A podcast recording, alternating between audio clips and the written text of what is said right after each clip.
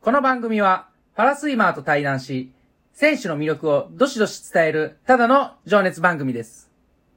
パラスタジオはい。はい。ということパラで、スね。タジオはい。第3回、はいはい。吉浦透美選手をお招きしてお話聞いておりますけれども、はい結構ふふ深いね。深いっすね。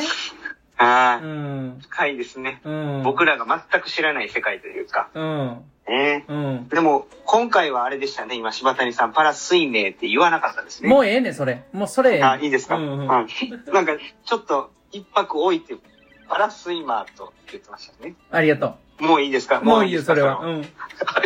あの、パート3。うん、あさ、の3番目行きましょう。水泳にうねん。はい、行きましょう。はいはい。柴谷さん、お願いしますよ。えっ、と、パート3は、石浦さんがね、なぜ水泳を始めたのか、水泳を始めたきっかけとかね、そういったところを深掘りしてね、聞いていきたいと思います。よろしくお願いします。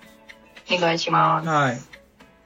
まず、水泳始めたきっかけっていうのは、す。水泳始めたきっかけうはん、まあ2歳ぐらいで、はい。えっと結構、まあ喘息に近い状況で病弱だったので、はい。普通にお医者さんから水泳をやるといいよって勧められたのがきっかけ。な普通にごくごく一般的なうん。きっかけ。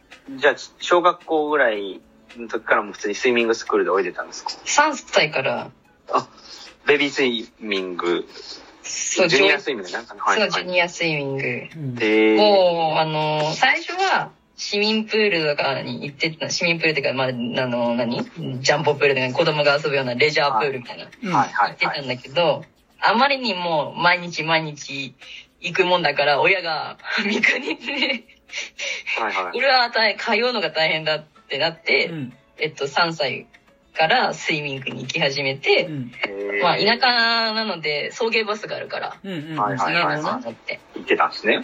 はい。その後、どういうきっかけで、そのパラ水泳に変わったんですかえ、ちょっと待ってください。その、スイミングではね、もう見えてるうちに、もう4種目まで覚えたんですかあ、そうです。小学校1年、一年生でバタフライまでうん。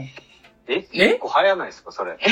早っ。行っうてん、本当は、えっと、J、その時はうちのスイミングは JSS 参加だったのうで、ん。はいはいはいはいえはっい。と、4種目、クロール平泳ぎ、えクロール背泳ぎ平泳ぎバタフライ、うで、ん個人メドレー行って、タイムのクラスになるっていう順番で、うん。はい。本当はバタフライまで行ったら、大体ほとんどの子たちは選手クラスにお呼ばれするんだけどう、ん。はい。私は見えない、視力が弱いっていうことうで、ん。はいはいはい。大会とかに出るじゃん。うん。あの、はい選手クラスとかは。うん。うん。はい。でその大会の時に、あの、怪我とかあったら大変だから、はいはいはいはあい。とは、その、選手クラスになると、ジュニアクラスと違って送迎バスがないから、うん。あの、いきなりなくなるんですかそうそうそう、いきなりなくなる。へえ。それで、えっとこっ、そりなまったらええんちゃうんですかあ、 なくなる、もう、もう6時とかでバス終わっちゃああ、そういうことか。時間が違うから。う。もう路線バスとかも、はえいっと、田舎は7時で終わっちゃうから、うんはいはいはいで、そのスイミングって、その私の家から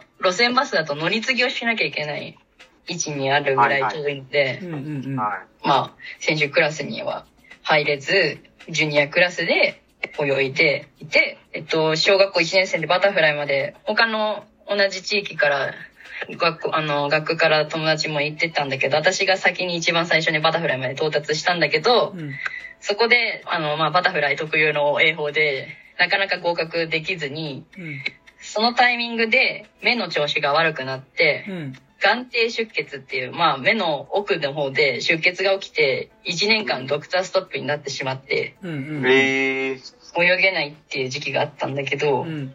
まあその復帰後はすんなり、あの、進級し続けて、あの、楽しく泳いでたんだけど。うん。えまあ、障害者水泳は、小学校4年生の時に、たまたま市のプールで、うんプールの短期水泳教室みたいなのに参加した時に、うん。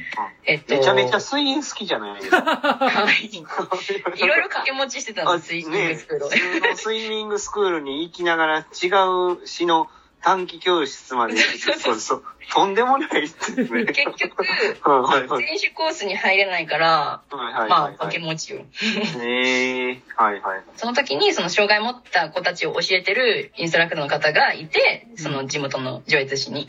うんその方が、障害者水泳ってあるから、新潟市の方に、その障害者スポーツセンターっていうのがあるから、うんそこはいではいはい水泳教室もやってるから、一回行ってみたらっていう紹介して、えっと、その時に野田さんに会ったの。野田さんってあの、山田美幸ちゃんのコーチしてるはいはいはいはいあなはたいはいはい。ので、その方が関東大会に出たらっていう話で、えっと、まあ、そういうきっかけで、えっと、出ることになって、で、その時に、寺西先生にも初めて会った。まあ、寺西先生っていうのは、えー、木村圭一のね、あのータッパーさんですよね。今はうん、現在はね。はい。はい。え、じゃあもう、小学校4年生とかからずっとパラ水泳やってるんですかそめちゃめちゃ長いですね、じゃあ西浦 さんも。うんうんう。でも、その小学校4年生の時は、全然ず同じような世代が全くいなくて、はい。中学3年の時に、ジャパンパラリンピックに出れることになったのね、タイムを切って。はいはいはいは日い。本選手権でタイム切って、ジャパラに出ることになって、その時に、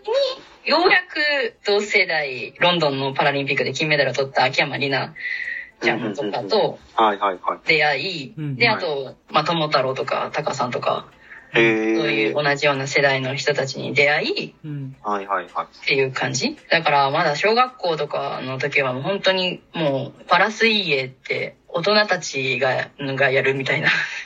うーん。だから、メダルなんて、まあなんか取れてどう、なんか、取れちゃうねみたいな感あ、国内の大会じ。で争言ううと人がね。いない。はいはいはいはいはい。はいそれって、じゃあ、もう、まあ、国内で言うと、その、出始めた時からもう、じゃあ自分が大体一番年上みたいな感じでやったんですか年下、一番年下あ、一番年下や。うん。えー、そうなんですね。ちょっとあの、聞きたいこと二つあって、はい。その一つ目はね、そのドクターストップかかって1年も泳げなくなったって、結構普通の人やったらもうその時点で、なんか、やめそうな気するんですけどね。いや、もう泳ぎたくて泳ぎたくて、もういつ泳げるんだって言ってるぐらい。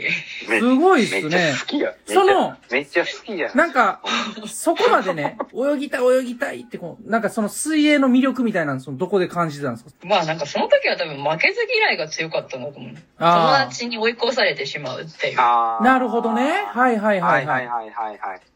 なんだろう、いそこのと小学校の時って、うんうんまあ、ようやくこう、周りの人たちよりも見えづらいっていう自覚をし始めて、うんで、まあ、体育とかも、球技はできない、視野があんまりないから、見うすぐボールを見失ってしまうから、球技系はほとんど見学で、うん。まあ、できるのはもう、なんか、縄跳びとか、跳び箱とか、マットとか、鉄棒とか、で、水泳が一番、その、不利じゃない、うんみんなと平等にできる種目なるほど。はいはいはだい。った。はいはいはいはいかはら、うんそれだけは絶対負けないっていうのが強かった。い。なるほどね。一年間、一年間ストップしたら、もう追いつかへんからと。